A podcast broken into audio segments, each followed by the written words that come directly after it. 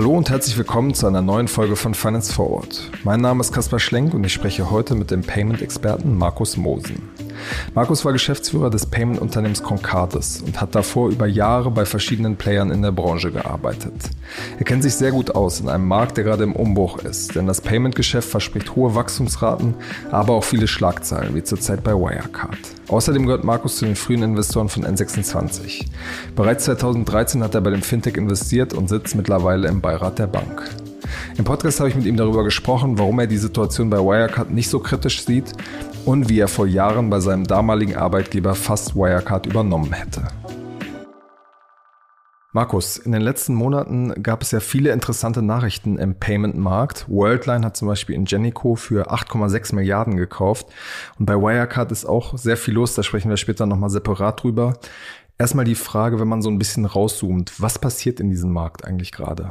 Nun, ich denke, dass äh, wir hier weiter eine Konsolidierung äh, erleben und dass das Kriterium ist, äh, eine, ja, das auf einer europäischen Ebene äh, hinzubekommen. Wir haben in den letzten Jahren äh, ja viel Konsolidierung erlebt äh, in einzelnen Märkten, auch gerade hier im deutschen Markt. Äh, es haben sich einige, ich sage es mal, ja, große Player herauskristallisiert, die teilweise börsennotiert sind, äh, teilweise nicht. Und ich denke, dass hier alle jetzt versuchen, äh, sowohl geografisch als auch ja, die Besetzung wichtiger Märkte im Rahmen der weiteren Konsolidierung hinzubekommen. Und das findet statt. Ich würde auch sagen, trotz Corona. Hm. Das Geschäft besteht ja daraus, dass sie im Grunde genommen Zahlungsabwicklungen zum Beispiel für, für Online-Shops oder für, für Läden äh, machen. Warum ist das Geschäft eigentlich überhaupt so, so attraktiv? Nun, wir erleben ja grundsätzlich, dass äh, alle Geschäftsmodelle oder ja viele Geschäfte sich weiter digitalisieren. Ähm, vom langfristigen Trend her äh, haben wir das, die Entwicklung äh, IoT, also Internet of Things, Dinge werden digital verknüpft, äh, es entstehen Plattformen und überall, wo diese Plattformen entstehen, äh, wird Payment eine wichtige Rolle spielen.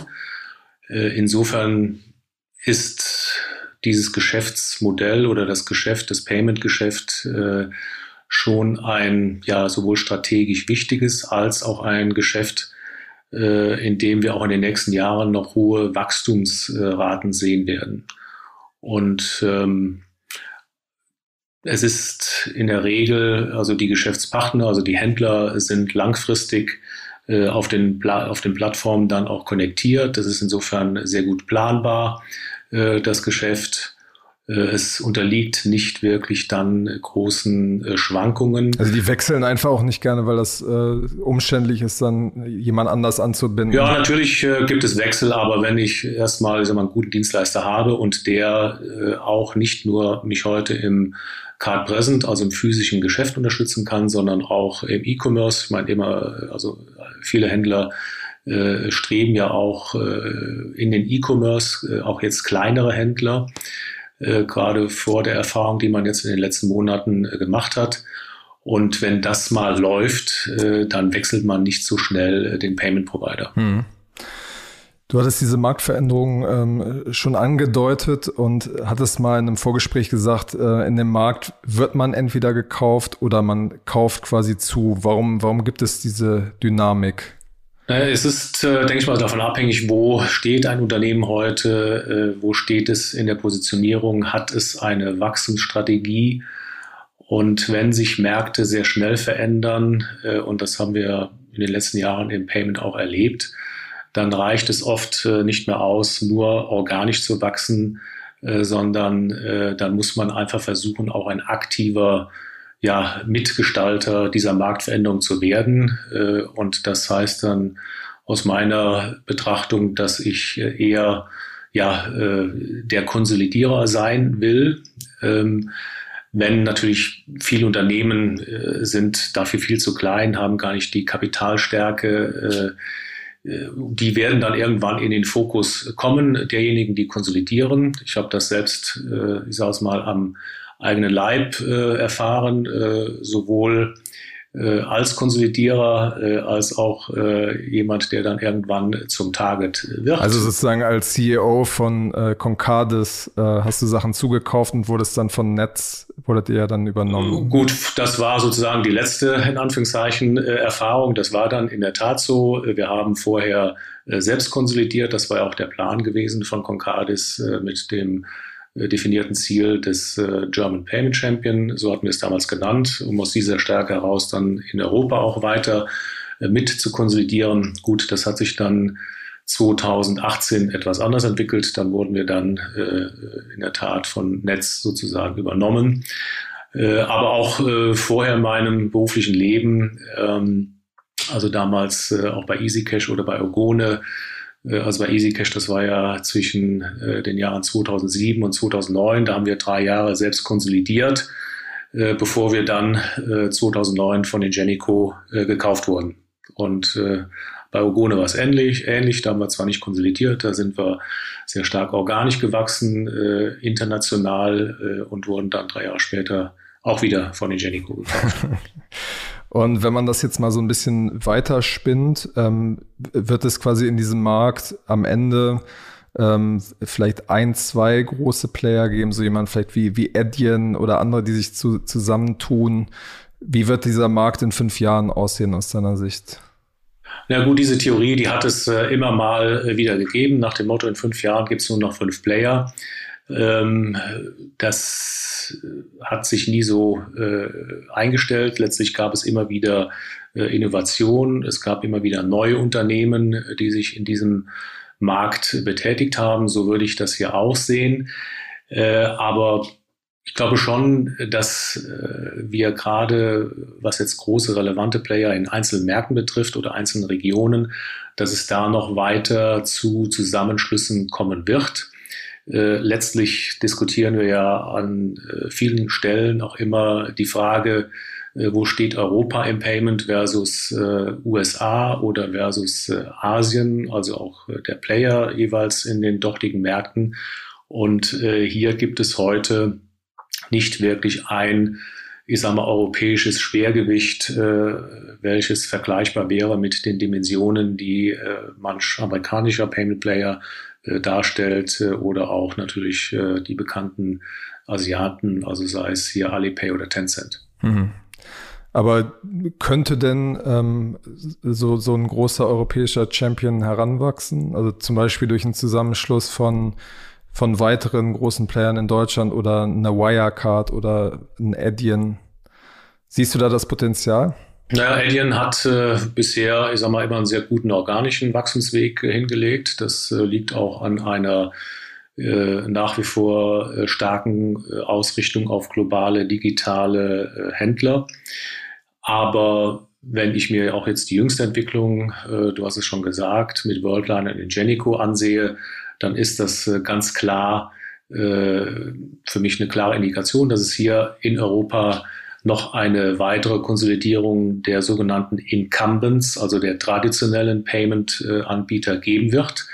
Äh, hier gibt es einfach zu viele Plattformen. Äh, teilweise arbeiten diese Payment-Unternehmen, auch wenn sie heute äh, formal getrennt Unternehmen sind, arbeiten sie zusammen. Also beispielsweise Worldline ist nach wie vor auch Dienstleister für eine Nexi in Italien.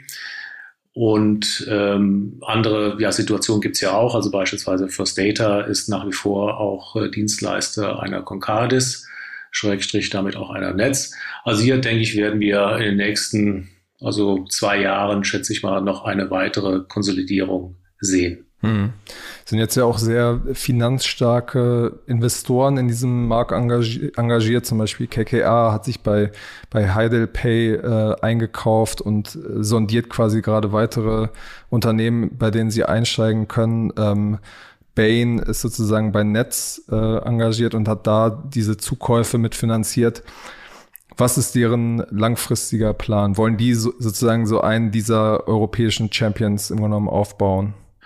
Ja, ich denke, das ist äh, sicherlich für beide äh, der Fall. Also du nanntest gerade Bain. Also man muss natürlich sagen, bei äh, Netz äh, sind es eigentlich drei Private Equity mhm. Unternehmen, die dort äh, die Gesellschafter sind. Also neben Bain auch Advent International und Helmut Friedman.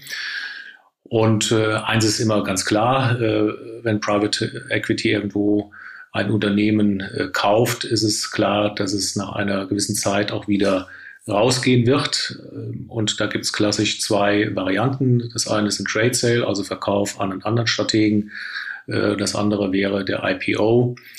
Äh, bei World äh, Pay hat man den Weg damals des IPO gewählt.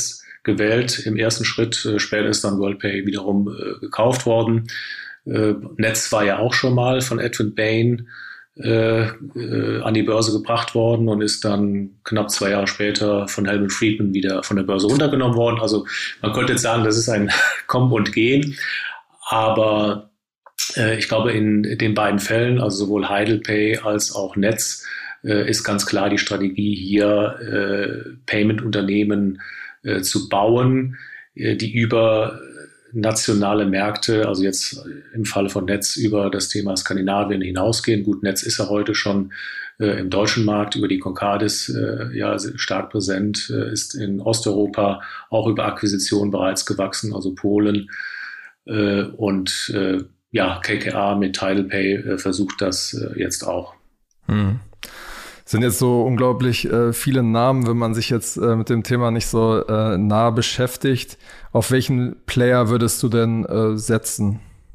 Na, ich denke schon, dass man äh, hier sehr stark mit äh, einer Worldline rechnen muss. ich sage mal, die Transaktion in Genico hat schon klar gesagt, dass oder klar belegt, dass Worldline hier sich als auch ja, führender europäischer Player positioniert wobei sie ja heute schon auch, außer, auch außerhalb Europas aktiv sind.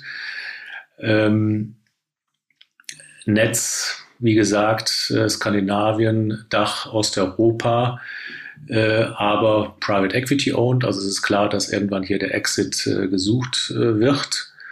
Ähm, äh, Nexi äh, rein Italien, börsennotiert und äh, jetzt die, ja, ich sag's mal, die Schaffung oder dass diese drei äh, Unternehmen auch jetzt äh, schon äh, eine Vereinigung gegründet haben, um über äh, Payment-relevante Themen hier gemeinsame Wege zu finden, äh, ist für mich schon auch eine Indikation, dass man hier äh, auch über vielleicht Perspektive über Konsolidierung äh, nachdenkt. Und äh, das könnte durchaus, ich sag mal, auch ein wichtiger Punkt sein, äh, für alle Diskussionen rund um die Stärkung des Payment-Standortes Europa.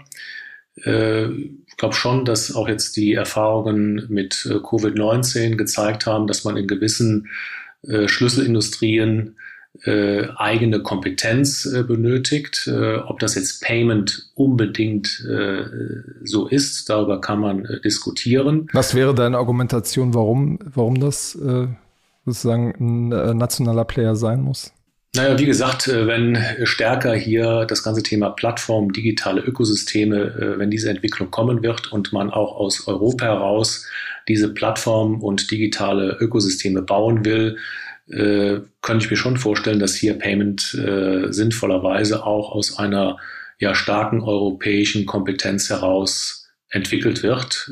Und dann wäre es in gewisser Hinsicht auch eine kritische Infrastruktur. Hm. Mit äh, Stripe ist ja zum Beispiel ein sehr junger Anbieter, der auch versucht, schon in, in Europa Fuß zu fassen. Ähm, die chinesischen Player ähm, hast du schon angesprochen. Wie siehst du deren Erfolgschancen in den nächsten, in den nächsten Jahren in Europa? Naja, Stripe ähm, hat, ich sag mal, ein sehr gutes Produkt äh, für den E-Commerce, äh, auch gerade für kleine äh, Händler.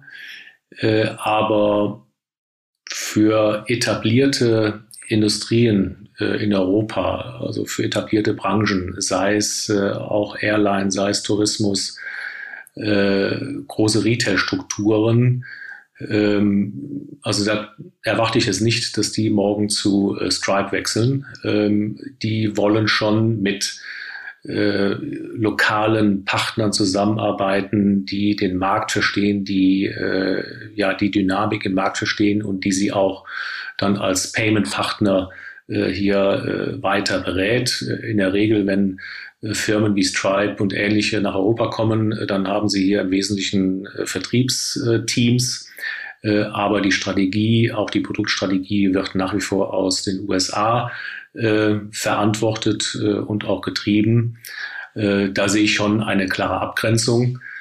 Äh, beim Thema Asiaten, Alipay, ähm, ja, die haben in den letzten Jahren den Weg nach Europa gesucht, äh, im Wesentlichen um eigene chinesische äh, Konsumenten dann hier mit äh, auch ihren Payment-Produkten äh, zu bedienen.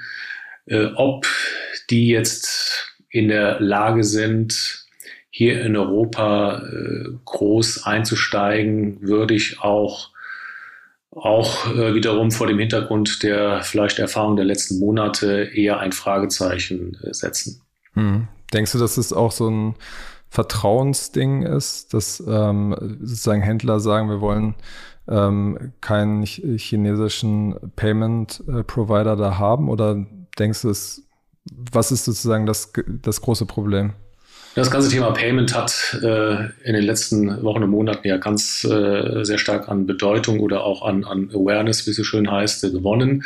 Äh, dadurch, dass auf einmal viele dann doch, äh, dann doch digital bezahlt haben, äh, sei es kontaktlos, sei es über das Smartphone, hat gezeigt, dass das eine, ja, ein wichtiges Produkt ist. Ich denke, dass auch viele Händler äh, zum ersten Mal ihr Payment-Produkt vielleicht wirklich auch ja, wahrgenommen und ernst genommen haben und überlegt haben, ist das, was ich heute hier auf dem Tresen stehen habe, die ideale Lösung äh, oder gibt es da vielleicht bessere Lösungen?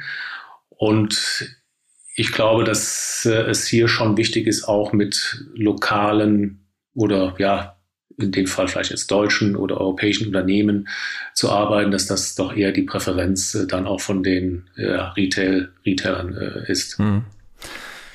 Lass uns gerade mal über, über eins dieser äh, deutschen Unternehmen sprechen, was in den äh, vergangenen Monaten sehr stark in den Schlagzeilen war, nämlich äh, das DAX-Unternehmen äh, Wirecard. Da gibt es äh, quasi den Verdacht äh, für Bilanztricksereien. Du, du kennst die Branche sehr gut. Was ist, was ist deine Sicht auf die, die ganze Causa?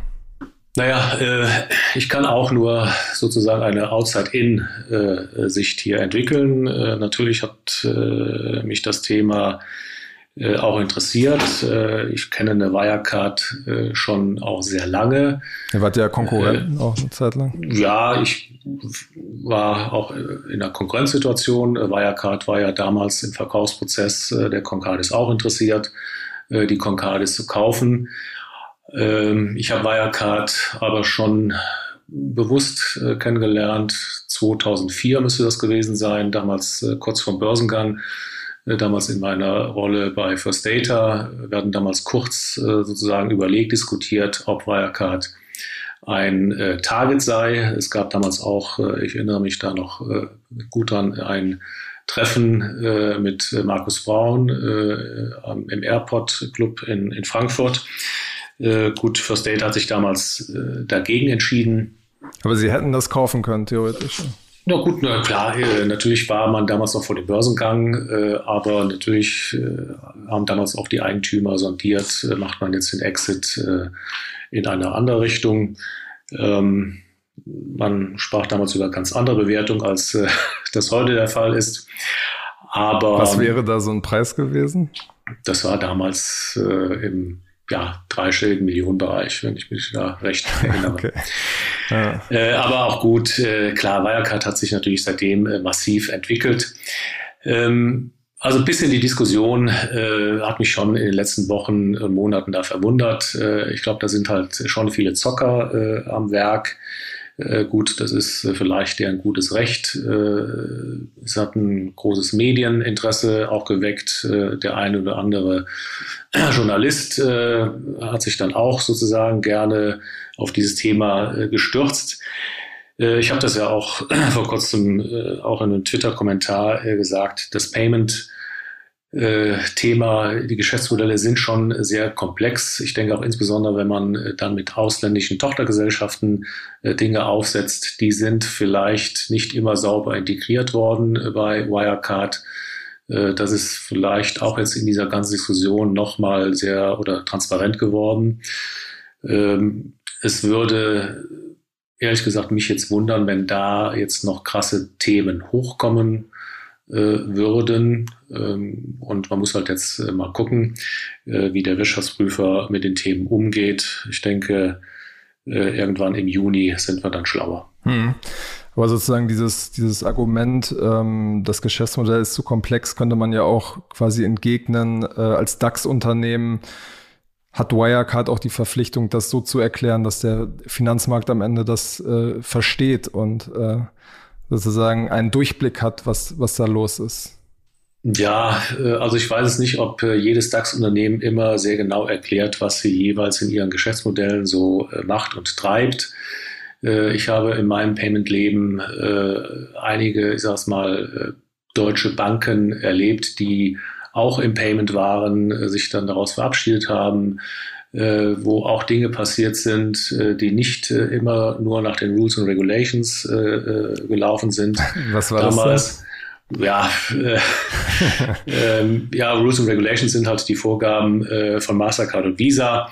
Äh, also es hat da schon auch Payment Assets äh, bei großen deutschen Banken gegeben, äh, die da nicht immer ganz compliant waren. Das hat damals nicht so viele Schlagzeilen erzeugt, wie das jetzt bei Wirecard der Fall ist.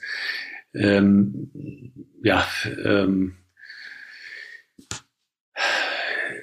ich glaube, es ist schon natürlich auch äh, eine Komplexität deshalb äh, bei Wirecard gegeben, weil sie schon sehr stark über M&A international gewachsen ist, auch in, in Ländern, in denen äh, Payment vielleicht anders abgewickelt wird, als wir es hier in Europa kennen, äh, also Asien, vielleicht auch im Mittleren Osten. Ähm, ich bin selbst jetzt über ein anderes äh, Aufsichtsratsmandat, bekomme ich ein bisschen Einblick auch beispielsweise in äh, die Kultur und die Geschehnisse im, im Mittleren Osten. Äh, da, sind, da ist man natürlich noch nicht äh, vielleicht so weit, wie man das heute in Europa ist. Also hm. Das heißt sozusagen, du meinst, in der Grundlage ist da schon alles äh, sauber, nur die sozusagen Arbeitsweisen sind noch nicht auf dem Standard, den wir hier haben, oder? Ja, auch wenn man jetzt, ich sag mal, Unternehmen kauft, äh, ist halt die Frage, wie rasch und wie konsequent werden die integriert, äh, werden Reportings äh, aufgebaut oder nachgezogen. Äh, das ist so ein bisschen mein Eindruck, dass das äh, vielleicht bei Wirecard äh, nicht die höchste Priorität vielleicht bisher hatte, aber dass die Dinge nachgezogen werden und ähm, meine, da haben jetzt so viele äh, Prüfer, Wirtschaftsprüfer äh, sich das Thema angesehen, aber ich sage mal, nach unserem bisher verfügbaren Kenntnisstand äh, jetzt so die, äh, die ganz krassen äh, Erkenntnisse konnte ich jetzt noch nicht irgendwo lesen. Also Man konnte es aber noch, nicht, noch nicht ausschließen. Also sozusagen die letzten ja, deshalb, äh, ja. deshalb sage ich auch, äh, warten wir doch mal Mitte Juni oder den 18.06. Machen wir dann nochmal einen Folgepodcast. Ähm, genau, lass uns äh, zum Abschluss äh, für die letzten zehn Minuten noch mal ein bisschen äh, zurückgehen. Äh, so ein bisschen deine andere Position als äh, Business Angel. Du hast äh, 2013 bei einer Firma investiert, die damals äh, Papaya hieß, mittlerweile ähm, ja mit mehr als drei Milliarden bewertet ist und als N26 äh, bekannt ist. Wie, wie kam es damals äh, zu diesem Investment? Ähm, ja, das war, äh, also 2013 äh, war für mich auch ein bisschen Jahr, ein Jahr der ja, Veränderung. Wir hatten Anfang 2013 ja gerade äh, Ogone verkauft und ähm, gut, ich bin ja dann erstmal damals bei Ingenico geblieben und dann ergab sich die ja, neue Herausforderung bei Concardis als Geschäftsführer einzusteigen. Und äh, also um es mal ganz offen zu sagen. Äh, mich hat damals der äh, liebe äh, oder lieber Freund angerufen und gesagt, hier Markus, ähm, du hast ja jetzt ein bisschen Geld verdient, äh, vielleicht ähm, hast du Interesse, äh, dich da bei dem einen oder anderen Startup äh, ein bisschen zu engagieren. Und ähm, dann hat er gesagt, da gibt es ein ganz spannendes Thema in Berlin, Papaya.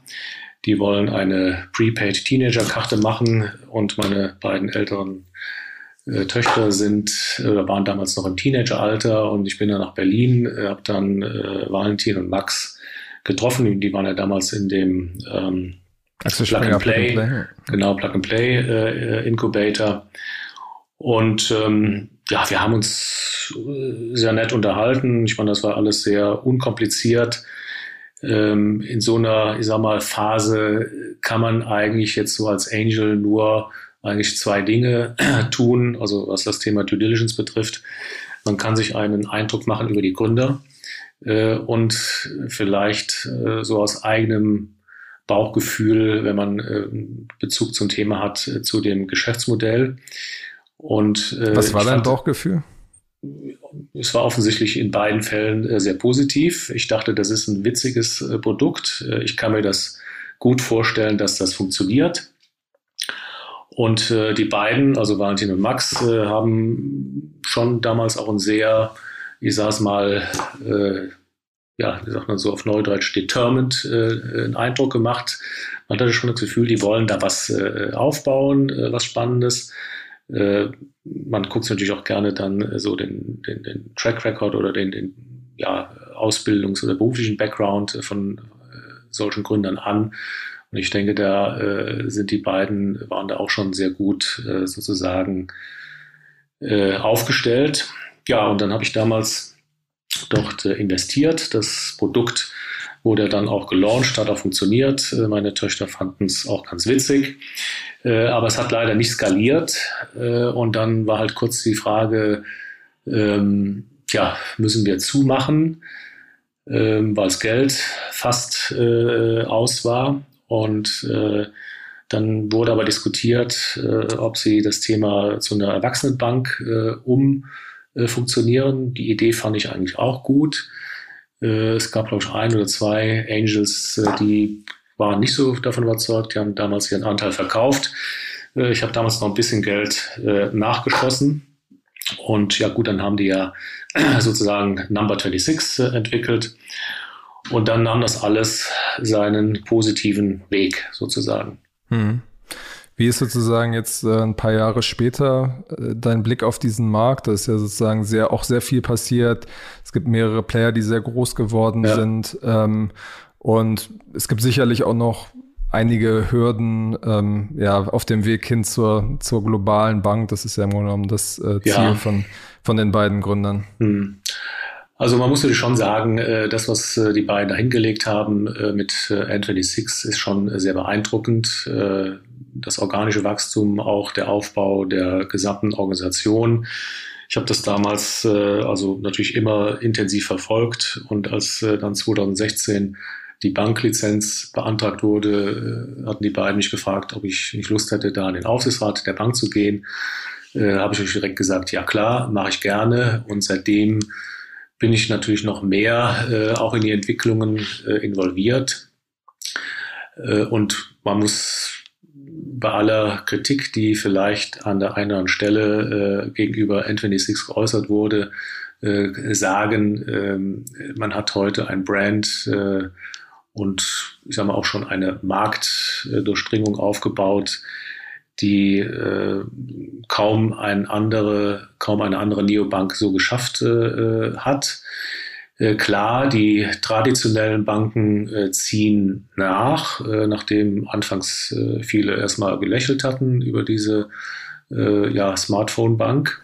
Haben die deine, deine Kontakte aus der Bankenbranche dich da auch quasi darauf angesprochen und ja Witze klar gab es da äh, immer mal äh, Kommentare. Auch äh, der eine oder andere wusste ja dass ich da äh, auch investiert hatte äh, da habe ich auch so manches Grinsen ähm, äh, ja bekommen gut der eine oder andere würde vielleicht sagen naja hätte ich vielleicht auch mal investieren sollen. Aber gut, im Nachhinein ist man immer schlauer. Äh, und ich meine, dass das diese Entwicklung so nehmen würde, konnte damals 2013, äh, 14 äh, kaum einer erwarten.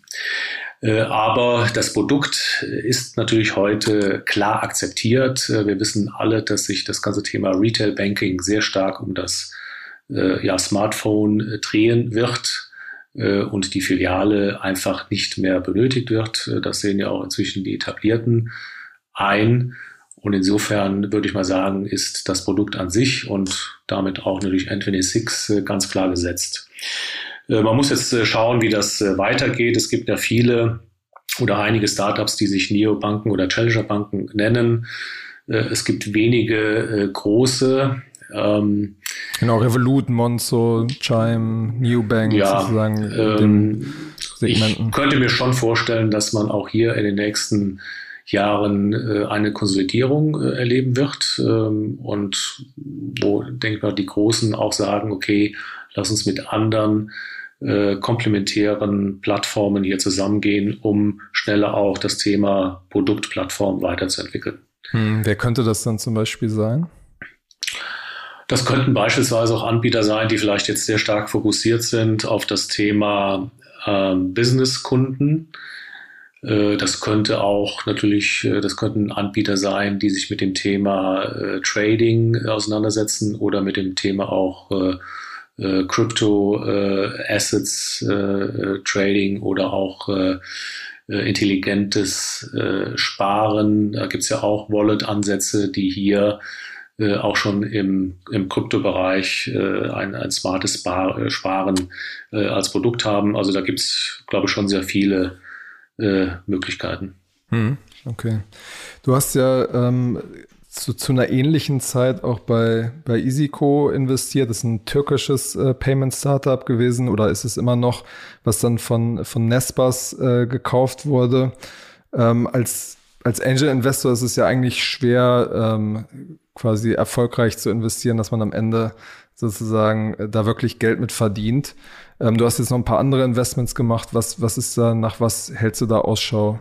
Also man wird natürlich viel auch aus dem Netzwerk auf Themen äh, angesprochen und ähm, ich würde sagen, das ist also bei all den Dingen, die ich jetzt gemacht habe, ist das irgendwo aus dem Netzwerk gekommen. Gut, ich sage es mal, je älter man wird, umso größer wird das Netzwerk. Äh, der Vorteil des Älterwerdens. ähm, EasyCo äh, war natürlich damals äh, ein PSP äh, in der Türkei. Ich kannte die also Gründer. Payment Service Provider. Payment Service Provider, also im, im E-Commerce. Äh, insofern war mir klar, ähm, also was die im Prinzip dort aufbauen werden. Äh, der türkische Markt äh, war in dem Bereich einfach unterentwickelt. Und äh, Barbaros, also der, der Gründer und CEO, hat äh, auch mit seiner Payment-Erfahrung, die er hier in Deutschland gesammelt hat, also bei First Data und auch bei Klarna, äh, damals oder dann 2013 zusammen mit Tasin, seinem Kompagnon, hier eine, ja, eine, eine saubere Strategie verfolgt, einen klaren äh, ja eine klare PSP-Plattform aufgebaut. Äh, die Kompetenzen der beiden äh, war sehr komplementär. Und ähm, das hat sich dann ja auch sehr gut entwickelt, so dass die im letzten Jahr dann auch den Exit dort machen konnten. Ähm, das war auch für alle, denke ich mal, ein, ein, ein guter Exit. Ähm, also ich schaue natürlich schon irgendwo, habe ich vielleicht ein Verständnis, einen Bezug zu dem Thema, äh, kann ich mich da einbringen. Ähm, insofern habe ich schon jetzt auch ein paar Investments so im Fintech- oder Tech-Umfeld gemacht äh, ich habe aber auch äh, das eine oder andere gemacht, äh, wo ich mich selber so ein bisschen reinfuchsen äh, muss. Äh, zum Beispiel das, das Thema, zum Beispiel das Thema CCEX. Äh, das ist ein Startup in Frankfurt, das sich mit dem Thema Standardisierung von Cloud Services beschäftigt. Und hier bin dem Ziel, auch eine eigene Asset-Klasse zu schaffen für das Thema Cloud Services. Auch ein hochspannendes Thema. Ähm, das andere ist äh, Donut, die haben äh, so eine ja, Crypto äh, Asset Saving Wallet aufgebaut, haben in den USA gelauncht. Auch ein spannendes Thema. und ähm, dann auch ein anderes ist Hawk AI. Das ist eine Lösung, um ja auch mit KI gestützt Geldwäsche-Themen in den Griff zu bekommen. Also Dienstleistung, Produkt für, für Banken. Auch natürlich ein hochspannendes Thema. Äh, ja, das sind so Themen, die ich da auch in den letzten 12, 18 Monaten unter anderem gemacht habe. Siehst du denn noch viele äh, spannende neue ähm, Fintech-Modelle, die jetzt in den letzten Monaten gestartet sind oder jetzt gerade starten? Also ich sehe eigentlich äh, sehr, sehr viele Dinge, die mir auch zugetragen werden. Was ich immer wieder interessant finde, dass auch äh, ja praktisch im etablierten Payment es immer wieder neue Startups gibt, die einfach auch mit neuer Technologie äh, an das Thema rangehen. Äh, also auch klassisch, sei es jetzt im Payment Processing. Ich meine, wenn man sich die großen Plattformen äh, ansieht, auf denen heute eine Worldline, äh, Ingenico, äh, ja, oder Nexi, also auch eine Wirecard äh, arbeiten, sind das ja in der Regel Plattformen, die mindestens 10, 15 Jahre alt sind im Kern, äh, teilweise sogar älter. Und natürlich kann man heute mit ja, modernster Technologie auf der grünen Wiese äh, viel bessere Dinge bauen, äh, die nachher auch äh, viel einfacher über APIs äh, dann zu anderen Plattformen konnektiert werden können. Äh, also insofern sehe ich da auch immer wieder neue Innovationen und da gibt es auch viele Startups, die sich in diesem ja, Feld tummeln. Hm.